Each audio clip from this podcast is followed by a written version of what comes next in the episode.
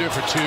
Squeezes inside. What a move. It's around him. Up, under, and up and under and down. Up and under. Oh, he bounces. Up and under and through the rim. How about that, Houdini move? Up and Under, un podcast de NBA con Leandro Carranza y Alejandro Gaitán. Muy buenas para todos, bienvenidos a un nuevo episodio de Up and Under, este podcast de NBA que hacemos con Alejandro Gaitán y quien les habla Leandro Carranza.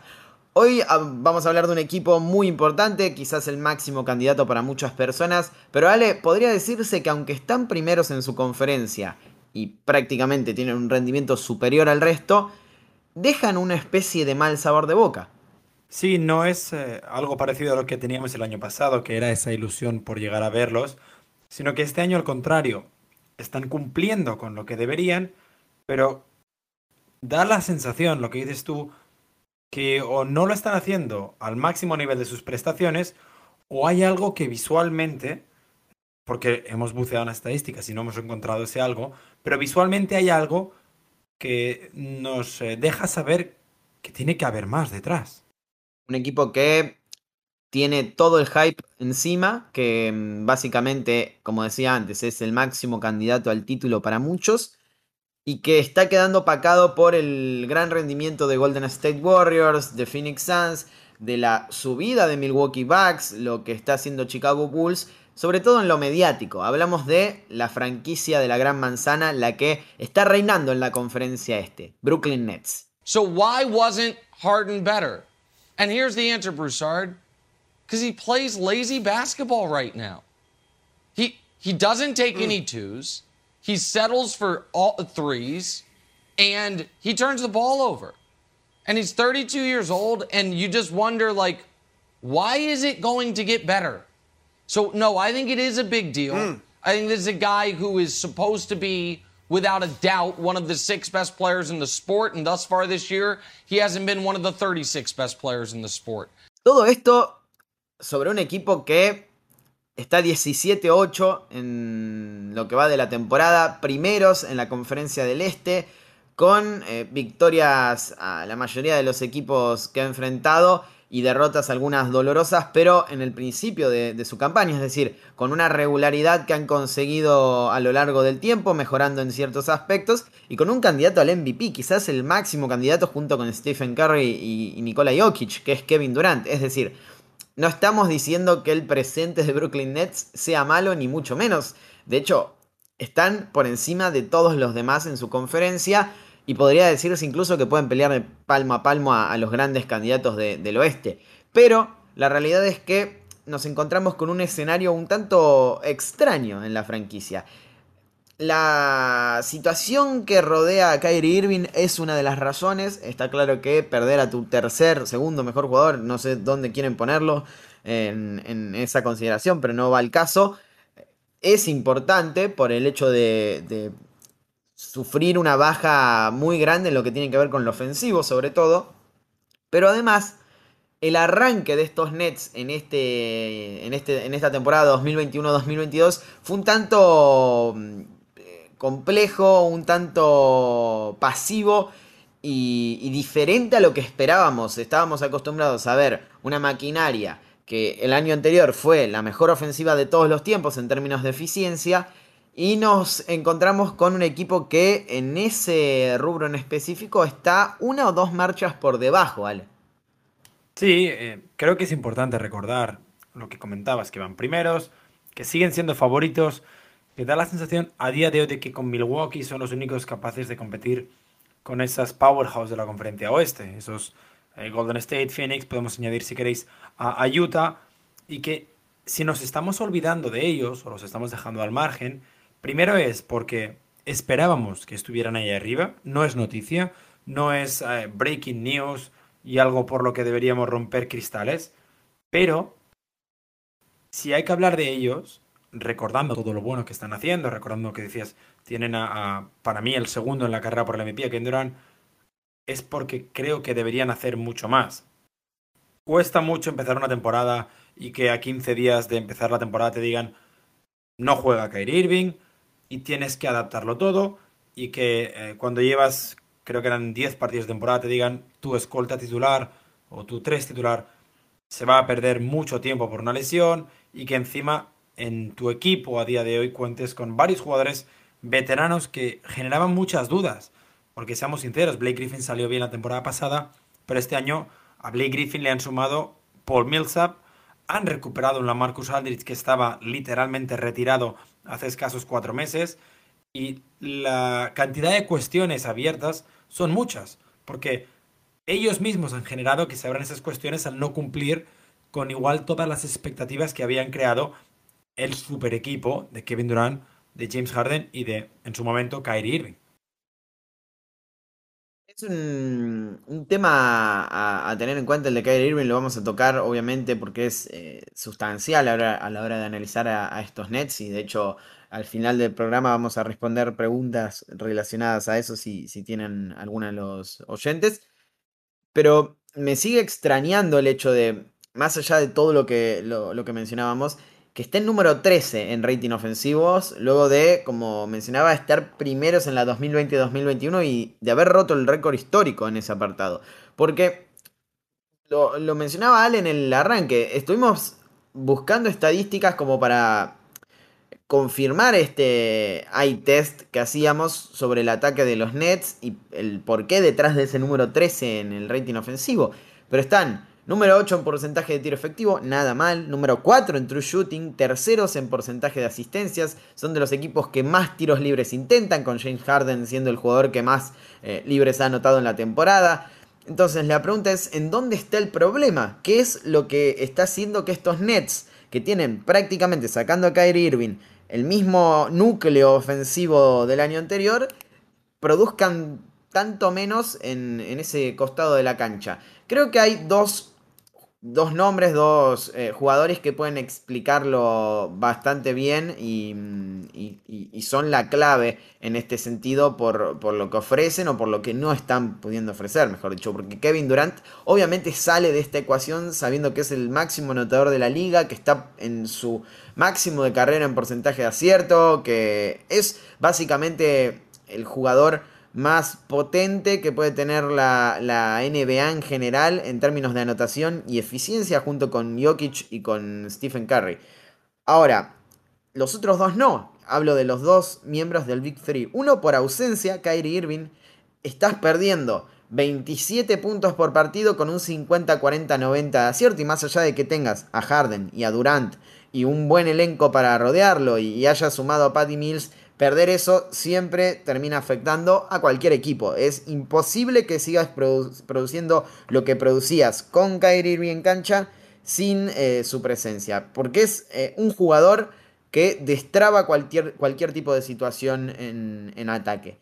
Y el segundo es James Harden, que está en el peor momento de su carrera en términos de anotación, en el peor momento de su carrera en términos de eficiencia, y que arrancó esta temporada mucho más flojo de lo que esperábamos. Él mismo lo decía, no estoy bien físicamente, no esperen que sea el de Houston porque no puedo serlo, pero más allá de no ser aquel hombre de los Rockets que lideró la NBA en anotación tres temporadas consecutivas, eh, básicamente no está siendo James Harden.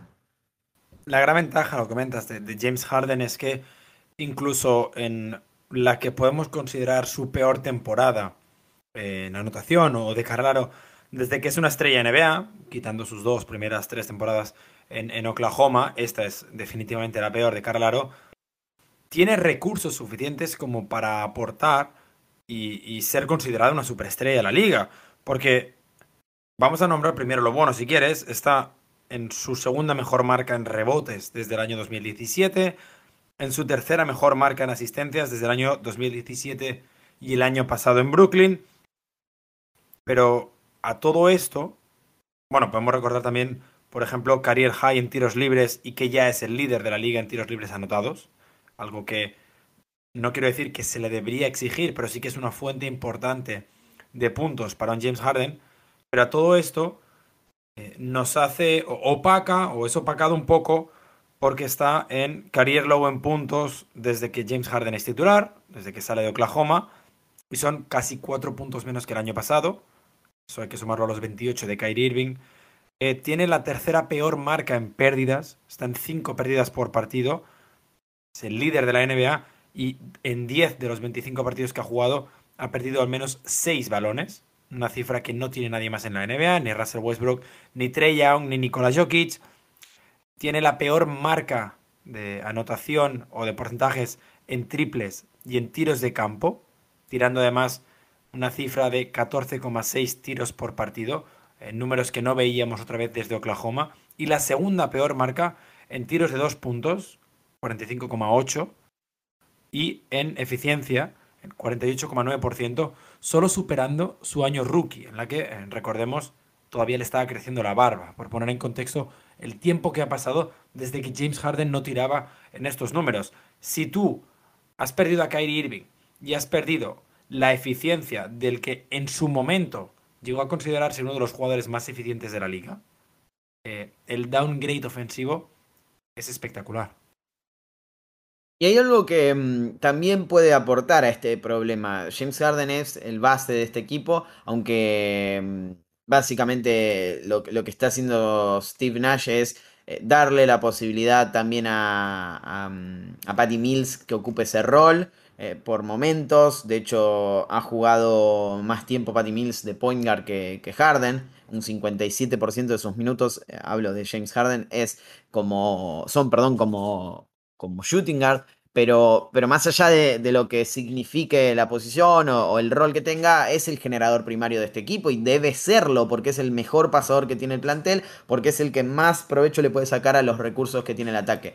Ahora, lo que decía, algo que puede aportar a este bajón de rendimiento es el sistema. Quizás podríamos encarar este, estos problemas ofensivos desde los jugadores, pero también desde el entrenador, porque una de las claves de, ser coach y de conseguir eh, un, éxito o, un proceso exitoso dentro de la NBA es sacarle el mayor rédito a, tus piezas, a tus recursos y, y, aprovechar todo lo que tenés.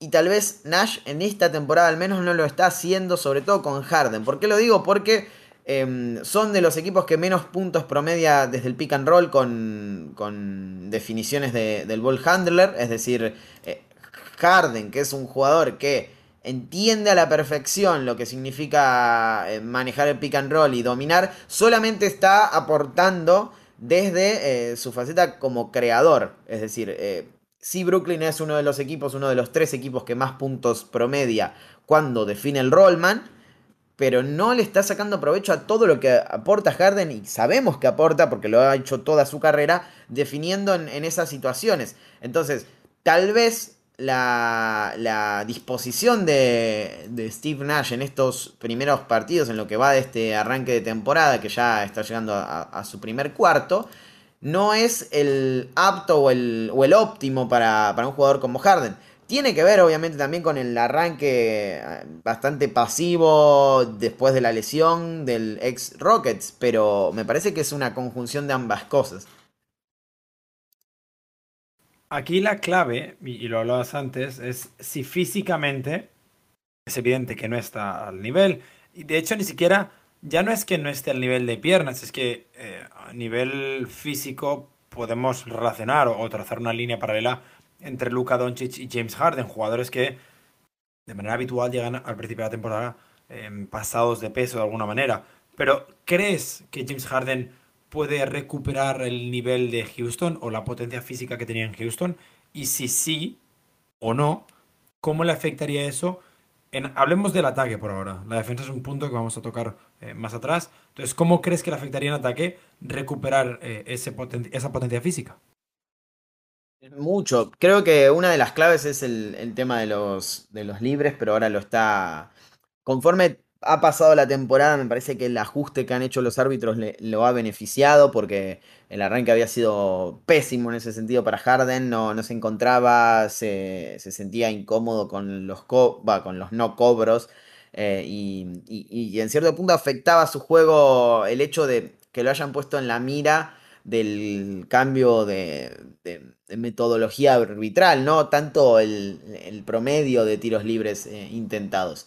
Pero me parece que Brooklyn, sin, vamos a poner el ejemplo o, la situación que tenemos ahora. Kyrie Irving no va a jugar la temporada, por lo menos es lo que estamos viviendo. No sé si se va a vacunar, no sé si va a decidir eh, utilizar una vacuna vegana, si es en algún momento lo que se crea eh, en relación a, los nuevos métodos de vacunación. No lo tengo claro, no lo tiene claro ni él tal vez, y, no lo podemos saber. Así que demos por, por descontado que Kyrie Irving no va a jugar si necesitan a James Harden como generador. Es su principal función en este equipo, sabiendo que tienen a Kevin Durant y tienen 3 o 4 jugadores que te pueden aportar 15 puntos por partido. Es decir, su principal función va a ser esa, va a ser la de conectar, va a ser la de hacer jugar al resto, manejar el ataque. Pero ahora mismo necesita más que nunca un mayor volumen de anotación que el que necesitaban en la temporada pasada, por una simple razón. Perdieron 27 puntos por partido con la ausencia de Kyrie Irving, entonces tenés que solventarlo de alguna manera y James Harden es una de las grandes razones por las que hablábamos de un ataque demoledor, porque es un jugador que te puede aportar 10 asistencias por partido, como también 35 puntos en una noche típica del Harden de Houston. Si creo que, puede llegar a ser en este momento el jugador de, los Rockets, en el que e, ese que podía dominar desde la anotación cada noche, no, no lo creo. No, me parece que no está físicamente a ese nivel. Pero sí creo que puede ser mucho más eficiente de lo que está haciendo. Es decir, no, no es una sorpresa que, que en la temporada pasada, con menores responsabilidades, tuviera una, mm, un aumento en sus porcentajes de tiros, es decir, estuvo promediando 47% eh, en tiros de campo en Brooklyn y 36,6% en, en, triples, algo que eh, no era normal en su carrera, siempre estuvo por debajo del 45, ha tenido temporadas de 45,6, pero son muy pocas y desde que es el anotador que conocemos, no se caracterizó por ser eficiente, sino más bien por ser eh, un, anotador de volumen. Por eso creo que no va a volver a ser, por lo menos por ahora, el Harden atlético o, potente o fuerte en, ataque, porque se nota que no puede lograrlo, no puede, o, no se siente todavía tan sano como para, hacerlo, pero sí puede ser el Harden eficiente, eligiendo mejor sus tiros, eh, tomando mejores decisiones en ataque. Creo que ahí está la clave, que puedan encontrar su, balance hasta que vuelva a ser un jugador que, físicamente domine también, porque estamos hablando de alguien de 32 años que jugó prácticamente todos los partidos de, las últimas 6 temporadas. Y, no creo que esta lesión en particular lo vaya a mermar tanto como para pensar que no va a volver a ser el mismo nunca. También es verdad que Harden es seguramente uno de los jugadores mm, entre las superestrellas no quiero decir que menos se ha cuidado, que menos eh, se ha protegido, pero que ha tenido en cuenta su físico poco. Ya no hablo solo de mm, veranos muy, muy festivos, sino también, al contrario, momentos en los que ha estado lesionado y ha jugado arriesgando por la franquicia. Algo que eso acaba pasando ella. Pero es verdad, la clave de recuperar al James Harden de 35 puntos y 11, 12 asistencias que, eran números que promediaba en, su época en Houston, es algo vital para unos, eh, para unos Nets sin Kyrie Irving. Déjame comentar que con la nueva normativa, si la he entendido bien, eh, Kyrie Irving necesita 45 días para vacunarse. Es primera vacuna, 15 días, segunda vacuna, 15 días, tercera vacuna, que va a ser obligatoria para cuando Kyrie Irving ya se ponga la primera, y otros 15 días hasta estar considerado full vaccinated en, Estados Unidos. Por lo que si decidiera vacunarse hoy, veríamos a Kairi para febrero, no antes. Eh, esto es algo importante, ya no pensando en el día de hoy, sino pensando en que si quiere jugar playoffs le va a tocar empezar a vacunarse a, a mitad de marzo, creo yo. Y lo que me hace pensar es que esta teoría, esta actualidad, esta realidad que están viviendo los Nets a día de hoy, como mínimo se va a alargar, si es que decide vacunarse al final, 45 días más.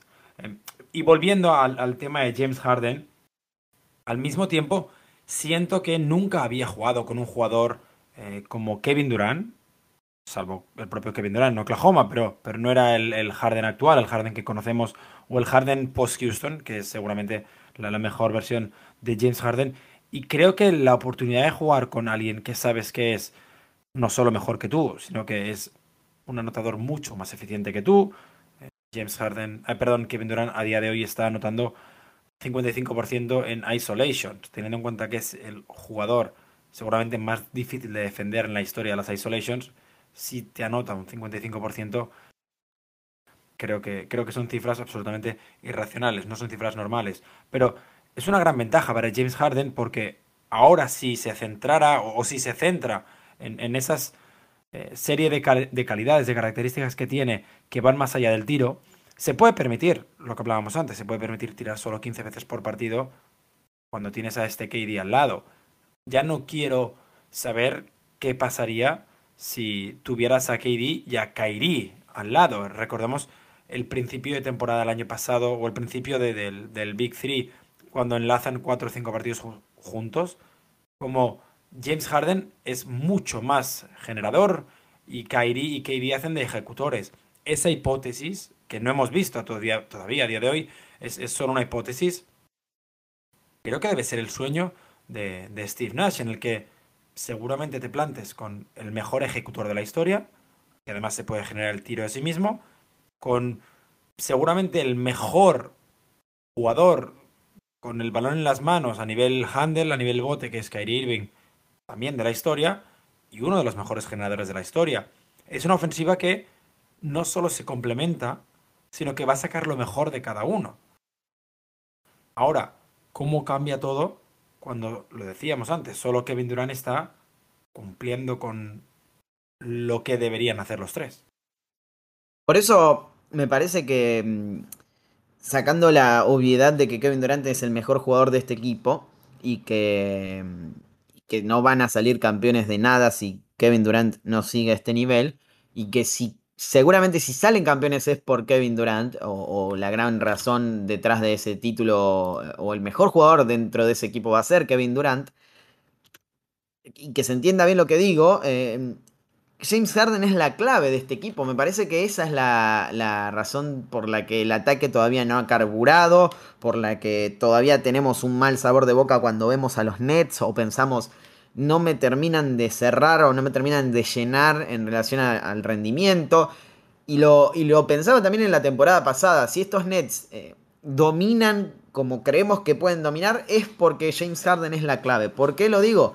Porque es un jugador que en el mejor de, los casos puede ser el mejor anotador de la liga y el mejor pasador de la liga. Y en el peor de los casos es un anotador totalmente ineficiente que recurre constantemente a las pérdidas. Entonces, si encuentra un balance o, está ese, ese, mm, valor más cerca a, la versión positiva, vamos a ver unos nets dominantes. Pero si, mm, si el funcionamiento de Harden es deficiente y se acerca a la versión más pobre del bueno de James, los nets caen en picada como conjunto, porque estamos hablando del point guard del equipo, no estamos hablando de un jugador que eh, domina por lo individual solamente, sino que es el encargado de hacer jugar al resto. Y creo que por eso es la clave y por eso estamos hablando tanto de James Harden en este arranque, en este podcast, porque de él dependen muchas cosas del funcionamiento del equipo. Kevin Durant va a ser grandioso siempre y el equipo va a funcionar mejor cuando Kevin Durant esté mejor, eso es eh, inobjetable, pero James Harden tiene una trascendencia superior a cualquier otro jugador del equipo si se trata de eh, combinar todos los, todas las herramientas que tiene el plantel. Y por eso me parece que todavía no vimos a, los mejores Nets en esta temporada, a pesar de que están primeros en la conferencia este. Y, por el momento son eh, mejores en récord que cualquiera de, los otros equipos que, que hay en la zona. Tenemos que hablar igualmente de Kevin Durant. Podemos decir que, como, como mencionaba Ale, es uno de los candidatos al MVP. Para muchos el primero, para otros el segundo o el tercero incluso. Pero a un nivel totalmente superior y, e histórico, podríamos decir, en, en, términos de eficiencia y de volumen. El mejor KD quizás en, en ese aspecto porque está liderando la NBA en anotación Em, pero con una efectividad brutal, eh, siendo un jugador que eh, prácticamente no hay forma de defenderlo, como ya sabíamos desde hace mucho tiempo, pero tampoco de, de, secarlo en la eficiencia, es decir, va a anotar las veces que quiera, desde donde quiera, cuando quiera, como quiera, y, va a ser el, mejor jugador del partido probablemente en la mayoría de las noches. Eso es eh, espectacular para, cualquier equipo. Ahora, viendo lo que pasó en el 2019 con Kevin Durant en los Warriors, en el tiempo en el que estuvo sano, y recordando un poco, obviamente salvando las distancias con ese equipo que estaba totalmente aceitado, con tres, incluso cuatro jugadores ofensivos que, que podían aportar, uno de ellos Stephen Curry.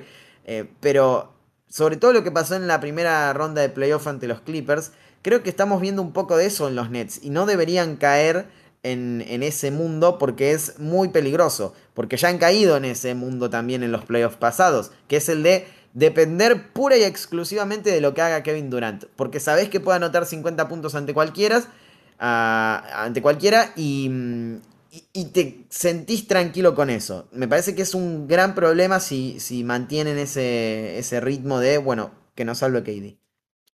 Claro, también hay que entender que el año pasado esa dependencia en KD se basa en eh, la ausencia de Kyrie Irving y la ausencia de un James Harden al completo. Eh, creo, que, creo que está lesionado de la pierna derecha, lo de memoria, y, solo pueden jugar la serie contra Boston al completo es mala suerte para mí.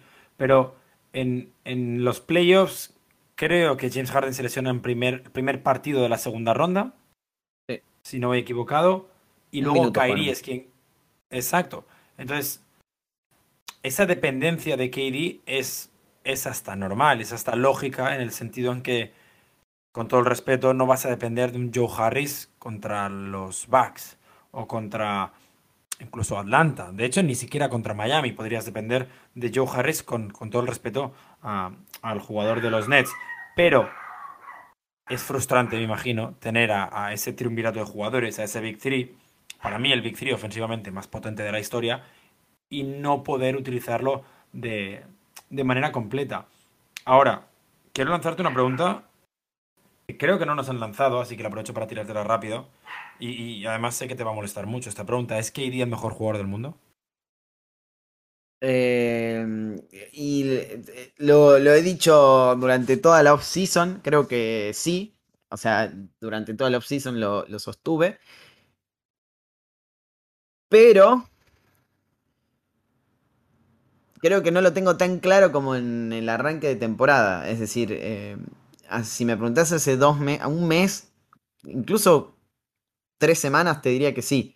Ahora creo que tiene bastante competencia. Y no solo Stephen Curry, ¿eh? me parece que si, si, nos ponemos a ver los números que está haciendo Nikola Jokic en lo que va de la temporada, podríamos decir tranquilamente también que es el mejor jugador del mundo. Porque el subidón defensivo que ha tenido en lo que va del año, lo mismo para Curry, es increíble. No sé eh, cómo encarar esa, esa pregunta del mejor jugador del mundo, porque ¿De qué hablamos? Del más determinante individualmente, del que más vale para su equipo, del que mm, más depende su equipo, del que más le hace ganar a, su equipo. Es muy difícil, pero creo que en este momento eh, Kevin Durant, Stephen Curry y Nikola Jokic juegan en otra liga eh, en, ese, en ese debate. Después viene el resto. Vale, y entonces mi segunda pregunta, o la pregunta que, que le sigue es, ¿hasta qué punto es normal depender no solo de tu mejor jugador, que es algo que hacen 27 de las 30 franquicias, sino del mejor jugador del mundo, del que lleva ya mínimo 6, 7 meses siendo el mejor jugador del mundo. Creo que en cierto punto es normal hacerlo, eh, especialmente en temporada regular y especialmente ante unos Nets que, que por, mm, por erosión pueden batir a 6 rivales de la conferencia este y otros siete de la conferencia oeste casi sin querer, sin, sin James Harden y sin Kyrie Irving y sin Joe Harris a día de hoy, solo con la presencia de Kevin Durant. Entonces, lo que quiero decir es, tener un jugador como Kevin Durant, para bien te marca, pero para mal también, en el sentido en que se crea una dependencia que es normal, que tenían los Chicago Bulls de Michael Jordan, que en su momento tuvieron los Lakers de Kobe Bryant, y estamos hablando de mega anotadores en el caso de Jordan y de Kevin Durant con, eficiencias irracionales para un jugador de baloncesto promedio, y creo que depender de ellos es normal.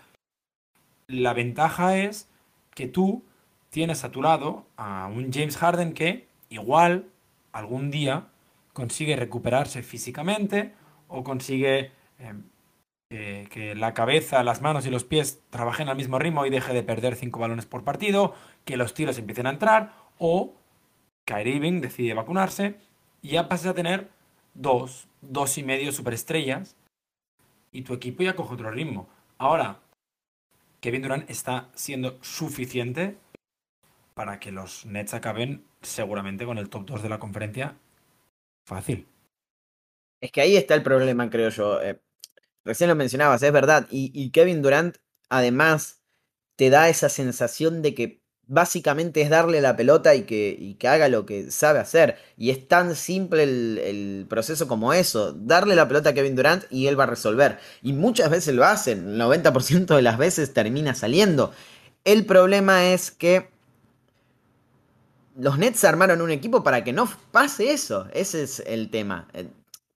Entiendo que el, proyecto con la ausencia de, de Irving, eh, que, no estaba dentro de los planes, como que cambia en, en, cierto sentido, porque te estás perdiendo una de las tres estrellas que tenías, y quizás, no, quizás, seguramente vas a depender más de las otras dos, pero todavía tenés a James Harden, por más que esté mal, el funcionamiento del equipo no puede depender pura y exclusivamente de que Kevin Durant te anote 30 puntos por partido eh, y sea el jugador determinante todas las noches, porque entiendo que le pase a Golden State Warriors en la temporada pasada, entiendo que le pase a los Cavaliers de 2018 con LeBron James, pero no lo entiendo si tenés al jugador que fue el máximo anotador de la NBA, tres temporadas consecutivas, MVP, líder en asistencias en una temporada y probablemente el mejor jugador ofensivo en, todo el concepto de la palabra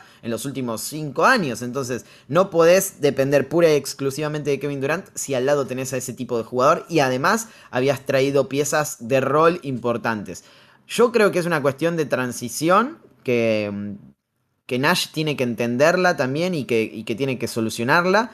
Que el nivel de Harden es eh, un condicionante muy grande, es verdad. La salud de Harden lo mismo, la ausencia de Joe Harris lo mismo, pero de todas formas el sistema tendría que estar funcionando mejor en relación a, ser un poco más diverso y no depender pura y exclusivamente de, KD. Eh, que no está mal depender de tu. y es eh, necesario depender de tu mejor jugador en ocasiones. Eh, y, probablemente en los momentos más determinantes la pelota siempre vaya a Kevin Durant, pero, pero tiene que haber otro tipo de funcionamiento. Me parece que, es clave que eso funcione de otra manera como para que los Nets sean más dominantes, porque así le van a ganar al 60% de la liga sin ningún tipo de dudas, pero van a perder con la mayoría de los equipos candidatos. Y, es lo que ha pasado, de hecho.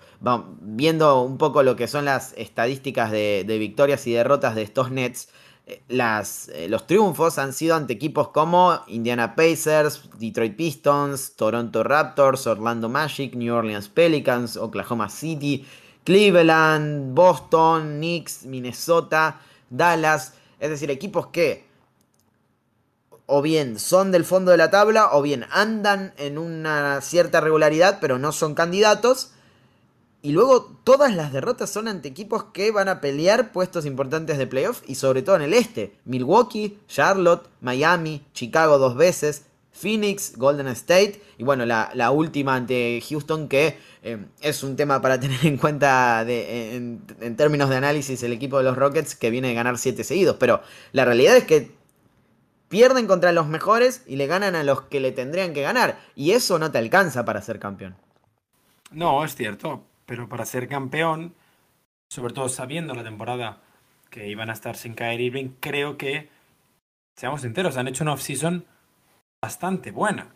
Desde el draft hasta mantener a los jugadores clave que tenías que mantener y luego los veteranos que comentábamos antes, que han conseguido traer y que igual generaban muchas dudas, pero creo que están rindiendo al nivel no a su máximo nivel, evidentemente, porque su máximo nivel ya es algo del pasado, es de 2012, 2013, pero sí a un nivel incluso superior en algunos casos al que nos podíamos haber imaginado. Aquí hay que hablar pues, de la Marcus Aldrich, hay que hablar de Blake Griffin, podemos meter incluso de Andre Bembry como jugador veterano, porque es un poco veterano, James Johnson, em, la presencia de Paul Millsap en algunos partidos cuando, cuando ha jugado, es el que menos está jugando. Y creo que todos ellos están cumpliendo con un rol muy claro, el, de saber salir a cumplir su, presencia o su parte de, del trato para cuando Kevin Durant o James Harden no estén al máximo nivel.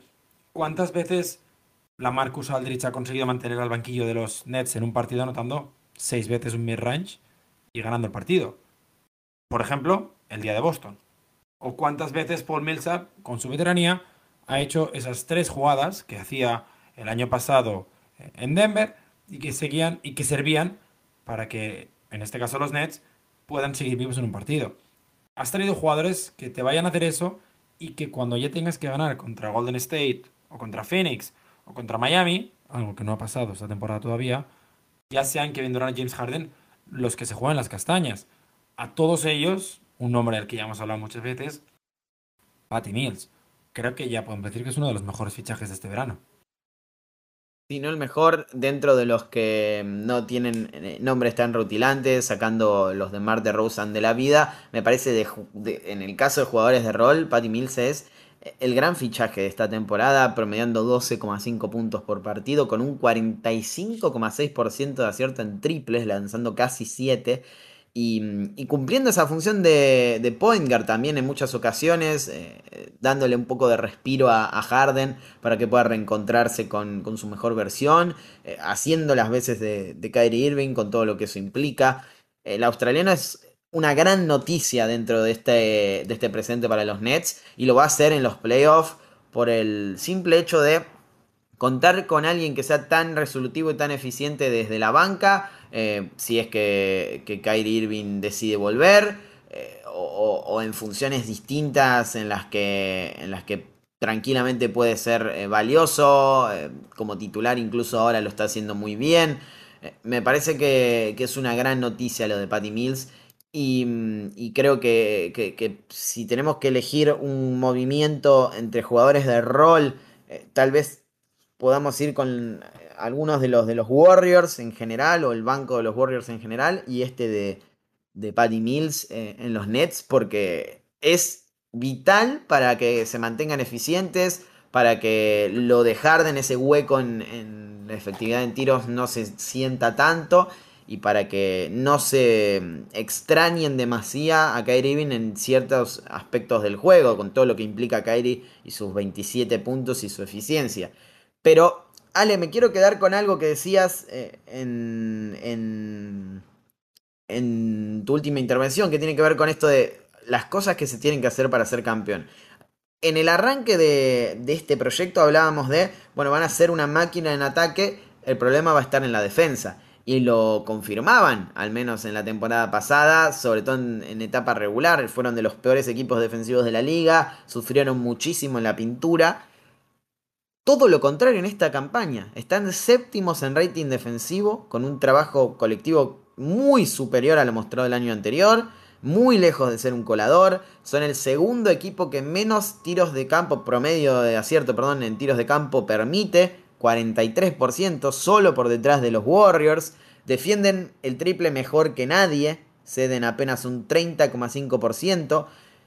Es clave dentro de todo lo que mencionábamos eh, que, podría llegar a ser negativo. Esto creo que es lo más positivo. Es clave que hayan encontrado, que Nash haya encontrado un rendimiento colectivo en defensa de este nivel. Porque si hay algo que pueden recuperar fácilmente estos Nets es el ataque. La defensa era la clave para poder dar el salto. Ahora, es mucho más probable que para marzo, abril sean un equipo más cercano a lo que eran en ataque que lo que era pensar que podían ser un equipo top 10 en defensa y lo son. Sí, es, es una sorpresa. Y el tema creo que es es analizar qué han cambiado del año pasado a, este año o qué están haciendo diferente en el caso, o por lo menos por lo que yo he visto de los Nets, por lo que he leído sobre la defensa de los Nets también, no es más que hayan cambiado el sistema defensivo, porque siguen con un sistema de cambios muy agresivo, em, algo que em, el entrenador de los Celtics ahora, y, Meudoka, eh, era el encargado de implementar el año pasado con, con Steve Nash, es que lo han casi maximizado a día de hoy porque has conseguido esas piezas que sí que se pueden permitir salir agresivamente a, a los cambios y es de una complejidad altísima. Porque a día de hoy vemos franquicias como Atlanta, como Portland, como el propio Boston de Modoka, que intentan copiar ese sistema de juego o ese sistema de defensa en, particular y es muy complicado. Tienes que estar atento física y mentalmente y tienes que estar siempre listo para hacerlo. En el caso de los Nets lo están haciendo creo que podemos decir que es el mejor equipo de la liga defendiendo el cambio. Son seguramente el segundo equipo de la liga que más cambia y el mejor en, ese aspecto. Pero creo que si lo comparamos con cualquiera de las otras franquicias, están a un nivel diferencial. Y eso sorprende, no debería ya, porque una de las piezas claves de esta defensa es la de James Harden. Por lo que el tabú, el, el mantra, el lema de que James Harden es un mal defensor, igual Leo, deberíamos empezar a borrarlo ya, ¿no? Lo hablábamos en, la previa del podcast que esto de demonizar a Harden como mal defensor ya tendría que haber desaparecido hace cinco años. Viendo las estadísticas estaba claro que, era así. Em, sobre todo si lo comparás con jugadores como Demian Lillard, como CJ McCollum, como, eh, bueno, Trey Young ni hablar, como ese tipo de point guards eh, de, su rol, con su capacidad de creación ofensiva, con su volumen ofensivo, Harden es mejor que todos en defensa. Prácticamente que todos. Eh, incluso que Stephen Curry en algún momento o en la mayoría de su carrera, em, sacando esta temporada en la que Curry también está a un nivel altísimo eh, ofensivamente hablando. Y en esta campaña en particular, lo de Harden es espectacular. Em, principalmente porque tiene uno de los mejores defensive box plus minus del equipo. Eso es normal, obviamente, porque suma más minutos que el resto, pero sigue siendo valioso. Pero después, porque el porcentaje que le cede al resto es a, sus rivales es muy bajo: 45% de acierto en tiros de campo, menos del 35, perdón, 35,3% en triples. Todos números muy, muy. Em, bien rankeados en lo que tiene que ver con, la comparación con otros eh, point guards en la liga. Es decir, estamos hablando de un jugador que además, como mencionaba Ale, es totalmente adaptable a los cambios por su físico, por su capacidad para defender a internos, que debe ser superior al 95% de los perimetrales de la liga, y eh, por, lo bien que mantiene el tren inferior a la hora de chocar contra esos, eh, contra esos internos y mantener la, posición. Estamos hablando de un jugador que además es muy ágil y muy inteligente para meter la mano y conseguir robos, para sacar deflections, para eh, complicarle la vida a esos jugadores que se postean. Entonces, si tenés una pieza como Harden en, la que probablemente le pueda sacar mayor rédito en sistemas de cambios y no tanto exponiéndolo uno versus uno contra o, sin cambiar contra bases más atlet más rápidos, mejor dicho, más eh, explosivos que él, seguramente el, el, sistema de cambios lo va, lo va a beneficiar y va a sacar su mejor versión. Pero es verdad que esto no es solamente una cuestión de Harden, a todo el equipo lo ha beneficiado. Porque en los momentos en los que Blake Griffin estuvo, ahora ha perdido su lugar en la rotación, pero probablemente pueda volver si, si es capaz de mantenerse en el rol el que, por ejemplo, tuvo en, en playoff ante Milwaukee. Eh, lo mismo de Andre Bembry, eh, Cam Thomas, podríamos mencionar a Patty Mills incluso. Es decir, tenés un, el mismo Kevin Durant, es un jugador que pueden cambiar constantemente porque es atlético, ágil y con un tamaño que puede defender prácticamente a cualquier jugador. Tenés un equipo para hacerlo y creo que en este tipo de, planteles en los que el, problema defensivo era tan grande, tenés que buscar una solución eh, o, un, un plan arriesgado o, un plan complejo en el que, en el, que el, impacto sea colectivo, el compromiso sea colectivo y no se dependa pura y exclusivamente de un jugador o de dos jugadores que, sean la, diferencia en defensa. Y en eso creo que hay que aplaudirlo a Nash. Además, es verdad que ha sacado lo mejor de James Harden, una versión que, que igual Mike D'Antoni nunca exigió o nunca necesitaba. Era un equipo que te ganaba 140 130. Pero las piezas que ha traído, si bien algunas son Hall of Famers o, futuro, perdón, ex All Stars de la NBA, las de perfil más bajo son de un índole defensivo importante. Aquí hay que mirar fijamente a los ojos a, la figura de Andre Bembry, un jugador que, por ejemplo, aquí en Toronto fue muy querido porque era alguien que se dejaba todo en la pista. A DeAndre Bembry hay que añadir a, James Johnson o si vuelve, o recién vuelto ahora en este caso, Nicholas Claxton, que creo que Claxton eh, debería ser pieza fundamental para que los Nets puedan volver a cambiar del 1 al 5, algo que igual no están haciendo tanto o tan agresivamente. Em, una vez vuelva al máximo nivel, Claxton va a permitir esa facilidad que tenían los de Nash de cambiar del 1 al 5. Cuando tienes a KD en el 4 y a Claxton en el 5, es absolutamente eh, irrelevante quién está defendiendo a quién, porque son dos jugadores de un tamaño eh, descomunal para cualquier rival.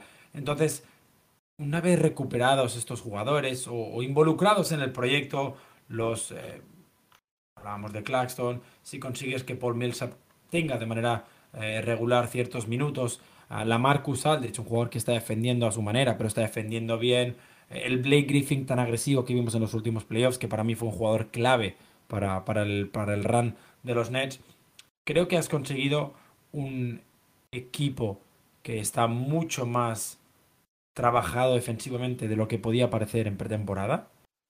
Que igual la salida de Kyrie Irving o la nunca llegada de Kyrie Irving te ha ayudado a eso, porque si bien la narrativa de James Harden se mantiene viva y es verdad que igual James Harden en, ciertos sistemas de cambios puede ser más complicado, que en uno contra uno es un jugador que puede tener a cualquiera en la pintura, pero que en ciertos sistemas de cambios James Harden tiene las manos muy rápidas, pero las piernas no tanto, habría sido mucho más complicado disimular tener a Kyrie y a James Harden juntos, que sí que son dos jugadores que em, tienen esa mentalidad de saber marcar a su rival, pero también desconectar en ciertos puntos porque marcan la diferencia tanto en ataque que eh, defendiendo un 60% saben que van a ganar prácticamente cualquier duelo.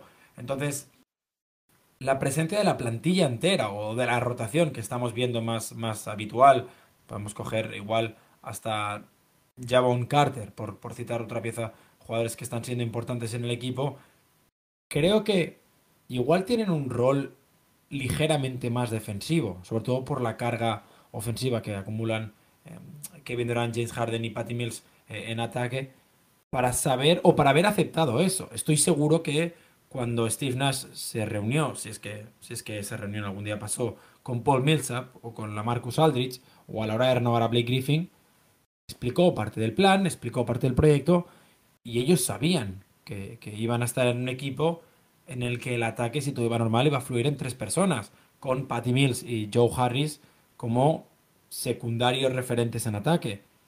Aceptaron y lo están haciendo.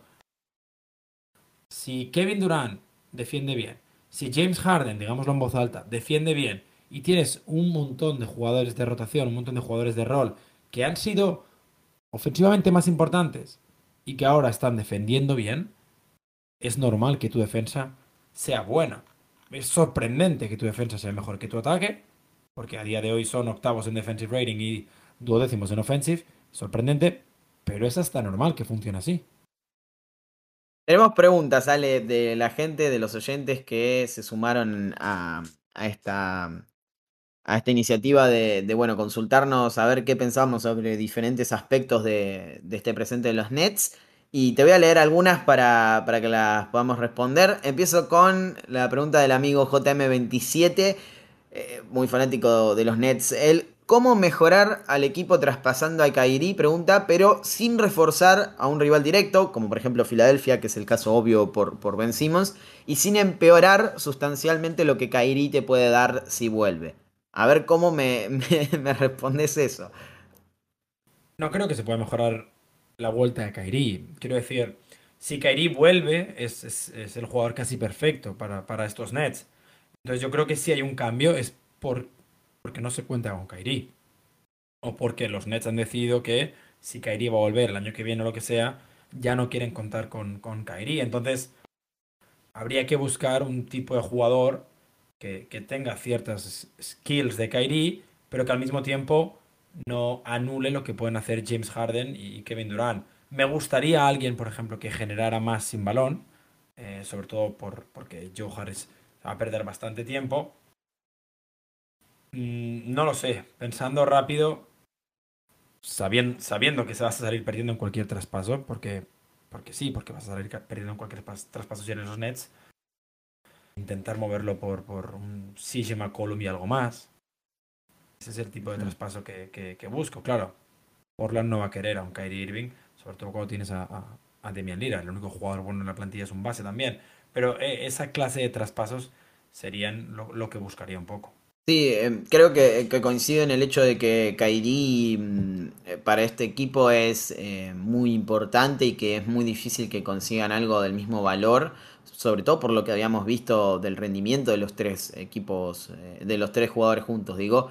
Em, creo que, eso te, da una pauta de lo que podrían llegar a ser, pero sí es verdad que eh, Kairi en potencial es una cosa y en este momento tenés Kairi en nada, o sea, sin sumar minutos, eh, no, no termina siendo mejor que nada porque no es nada básicamente, no es un jugador en este momento parte de la rotación ni, ni tampoco tenemos eh, eh, una esperanza de que, de que sea así, es decir, todos los insiders relacionados al tema indican que esta situación viene para largo y no, no se va a solucionar rápidamente. Con Kairi no, no podés saber qué esperar, está claro pero, pero te tenés que guiar por el presente y el presente dice eso. Ahora, si tuviera que traspasarlo, es verdad que podría ir por ese lado, por el lado de un, de un jugador que, te pueda aportar eh, un volumen de anotación importante,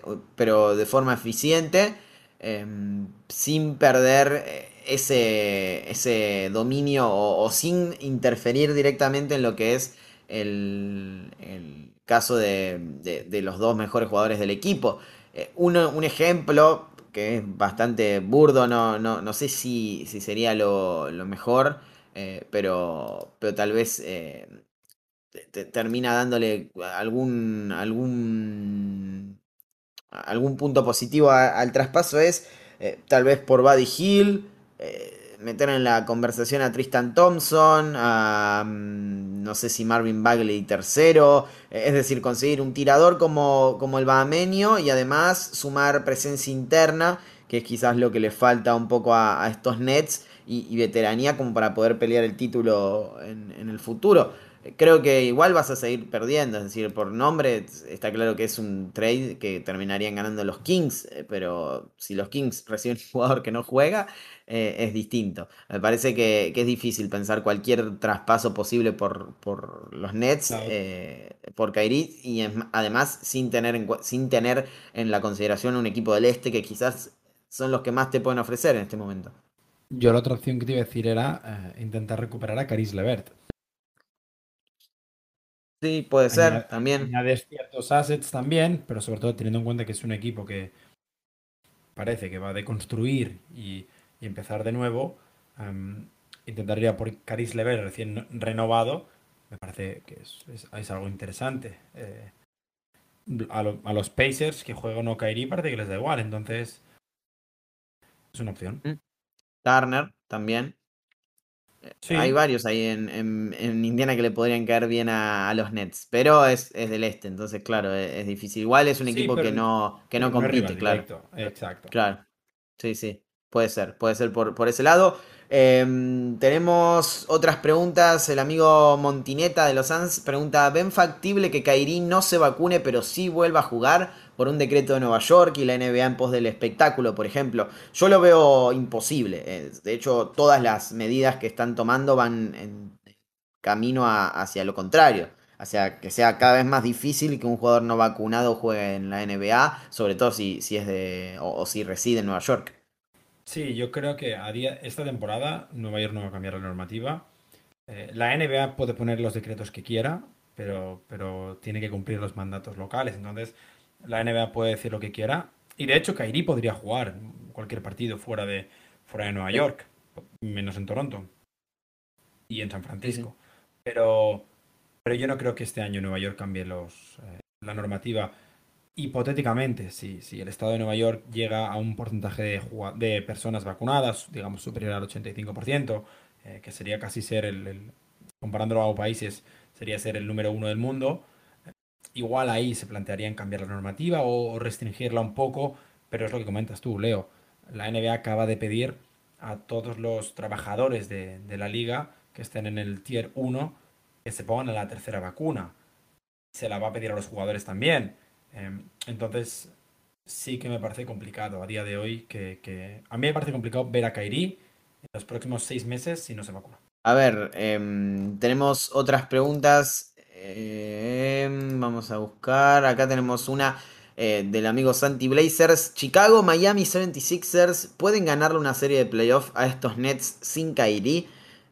Creo que sí, creo que cualquier equipo del este, de, los top 6 en este momento, te pueden competir y te pueden ganar una serie de playoffs, eh, sea Chicago, principalmente Chicago y Miami, me parece, y sobre todo Miami, eh, pero en sus máximas posibilidades estos Nets creo que son superiores a todos, a excepción de, los Bucks, que son el único equipo que lo veo que puede competir de palmo a palmo con, Brooklyn si, si están eh, en el 100% de sus posibilidades, aún sin Kyrie.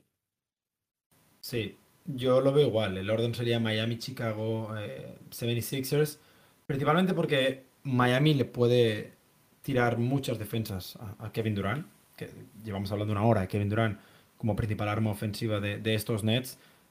Y creo que Miami tiene más alternativas, ya sea PJ Tucker, Jimmy Butler, em, Bama de Bayo, una vez vuelva. y creo que ahí Chicago y los 76ers eh, flaquean un poco más en ese aspecto. No, Tobias Harris eh, me parece muy complicado contra Kevin Durant. Mm, en Chicago no, no, no veo quién sería el defensor principal, principal de, Kevin Durant. Javonte Green.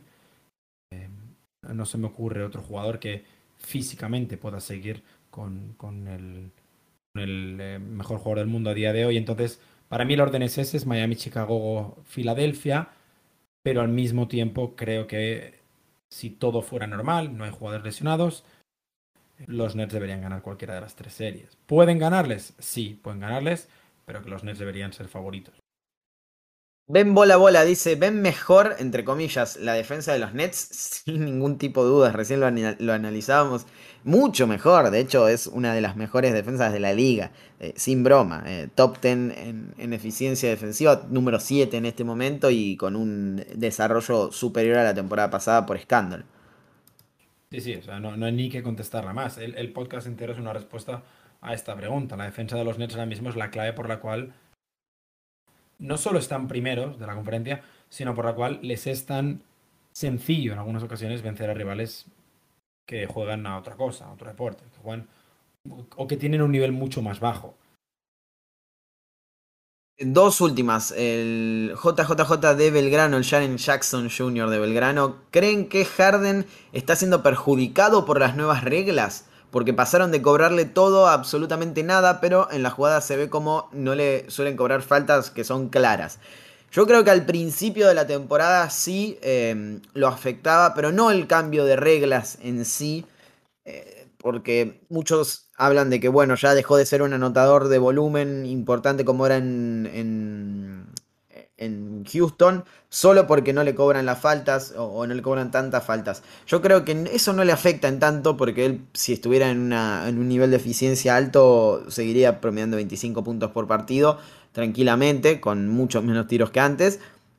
Sino más bien el hecho de que se lo haya apuntado como, el, como la cara de este cambio arbitral porque se habló muchísimo de Harden, es, decir, se habló muchísimo de la nueva, de, la nueva forma de, arbitrar, y al lado de, esa, de esa discusión, de ese debate, estaba siempre Harden, siempre Harden como parte de, esa discusión, siempre el ejemplo, el primero de todos, y creo que sí, eso sí le afectó bastante en el principio de la temporada. Eh, que le molestó bastante, que se notaba que estaba bastante tenso en relación a las preguntas que se le hacían y también en el juego.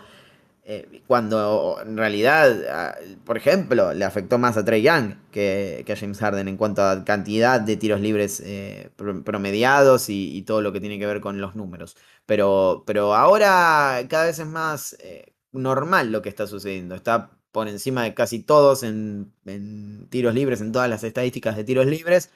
Así que, lo veo más cerca de la normalidad. Como va a pasar en, general, en toda la temporada. Yo creo que van a ir adaptándose un poco más a, mantener un equilibrio porque el arranque había sido bastante complejo.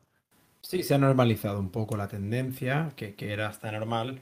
Y sí que es verdad que igual al inicio parecía que eran de los jugadores más afectados, pues porque se le llamó la norma Harden, pero pero creo que también nos demuestra un poco que el año pasado, en temporadas anteriores, había ciertas jugadas que eh, no favorecían, pero que sí que James Harden y otros jugadores cogieron la normativa y crearon un, vacío en el cual eh, sacaban ellos beneficio.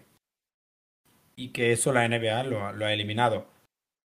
Sigue siendo capaz James Harden de conseguir casi 8 tiros libres por partido o anotar casi 8 tiros libres por partido con la normativa, lo que nos demuestra el tipo de jugador que es. Sin dudas. Eh, Blake Griffin fue un jugador determinante la temporada pasada. Si recupera su nivel, vuelve a la rotación o ya no entra en la rotación, no importa lo que haga, dice Gamal González.